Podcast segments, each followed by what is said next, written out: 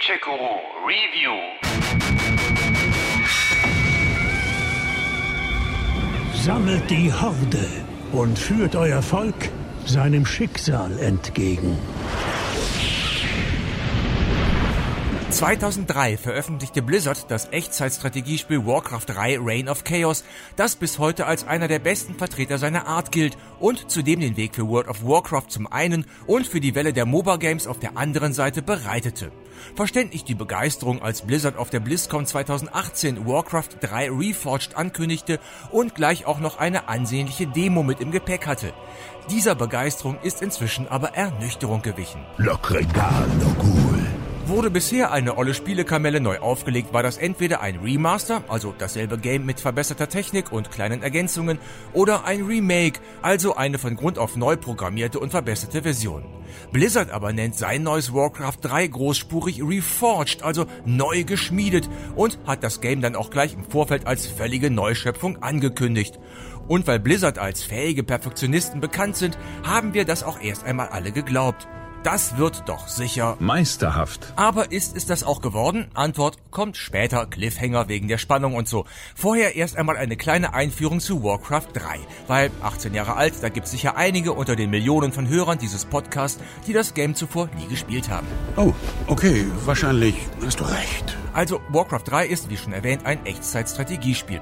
Die Handlung ist in fünf Kapitel unterteilt, jeweils mit zum Teil unterschiedlichen Akteuren und Völkern. So kämpft zum Beispiel in Kapitel 2 die Geißel von Lordaeron ein Prinz Arthas gegen Orks und die untote Geißel, während dann in Kapitel 4 die Orks unter der Führung von Kriegshäuptling Thrall unter anderem gegen die Urbevölkerung von Kalimdor antreten. Ich muss sofort auf das Lager der Orks vorrücken. Werdet ihr allein mit der Verteidigung von Stranbrat fertig? Gewiss, Uta. Seid unbesorgt. Gut. Wir treffen uns im Orklager, wenn ihr das Dorf gerettet habt. Seid vorsichtig, Arthas. Es gibt vier spielbare Fraktionen, die Story der Kampagne war außergewöhnlich spannend gemacht und wartete mit einigen unerwarteten Wendungen auf. Das Missionsdesign war sehr abwechslungsreich und vielfältig. Sehr gut. Herausragend ist auch der Multiplayer-Modus, der damals Maßstäbe setzte und auch heute noch vorne mit dabei ist. Vor allem die selbst erstellten Karten mit den dazugehörigen zahlreichen Spielmodi bereicherten das Game ungemein. Allen voran Defense of the Ancients, kurz Dota. Kommt euch irgendwie bekannt vor? Klar, wird ja auch heute noch gespielt, beziehungsweise der Nachfolger Dota 2. Als könnte ich das vergessen. Im Sommer 2003 gab es dann noch das Add-on The Frozen Throne mit drei neuen Kapiteln, neuen plus neutralen Helden, einer fünften Fraktion, den Naga, sowie Schiffen und amphibischen Einheiten. Dieses Add-on ist dann auch in der Reforged Neuauflage enthalten. Lokta Oga. Der wir uns jetzt endlich mal zuwenden wollen. Wir erwarten eure Befehle, Kriegshäuptling. Was also ist neu bzw. völlig neu an Reforged? Klar, zuerst natürlich mal die Grafik. Die Texturen sind jetzt hübscher, dazu Licht, Schatteneffekte, schöneres Wasser und detailliertere, von Grund auf neu gestaltete Figuren und Einheiten.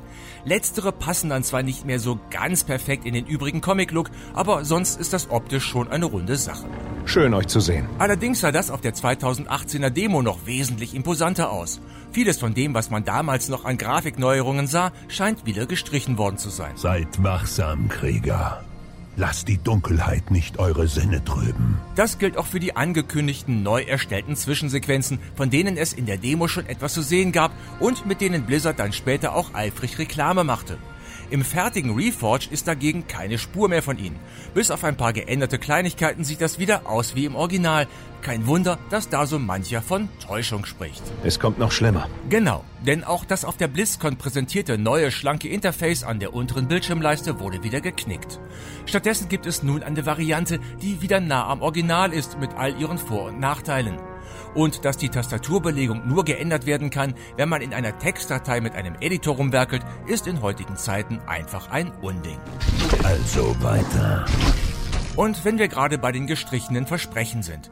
Auch die Geschichte sollte ja eigentlich etwas verändert werden, damit sie besser zur Welt von WoW passt. Auch diese Idee wurde wieder verworfen, angeblich weil die Fans das so wollten.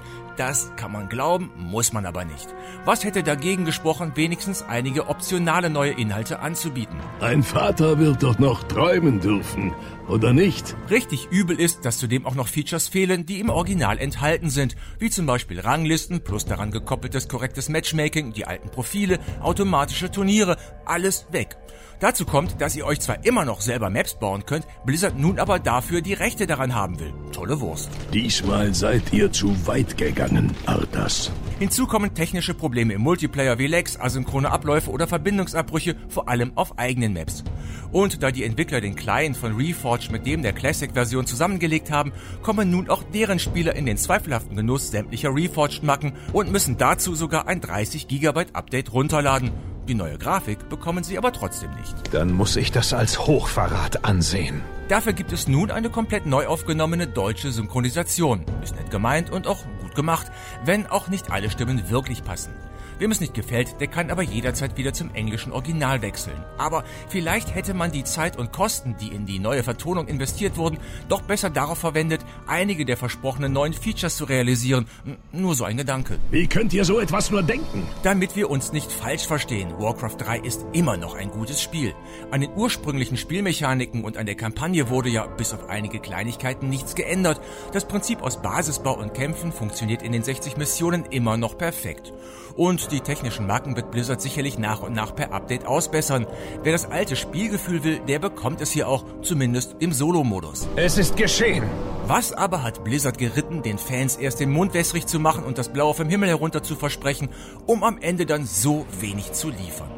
Da dürfen sich die Entwickler nicht wundern, wenn ihnen Betrug vorgeworfen wird und so mancher Käufer nun sein Geld zurückfordert.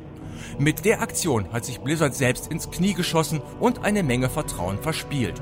Und es wird verdammt lange dauern, das wieder zurückzuholen, wenn das überhaupt gelingt. Was war denn das für ein Albtraum? Gamecheck Guru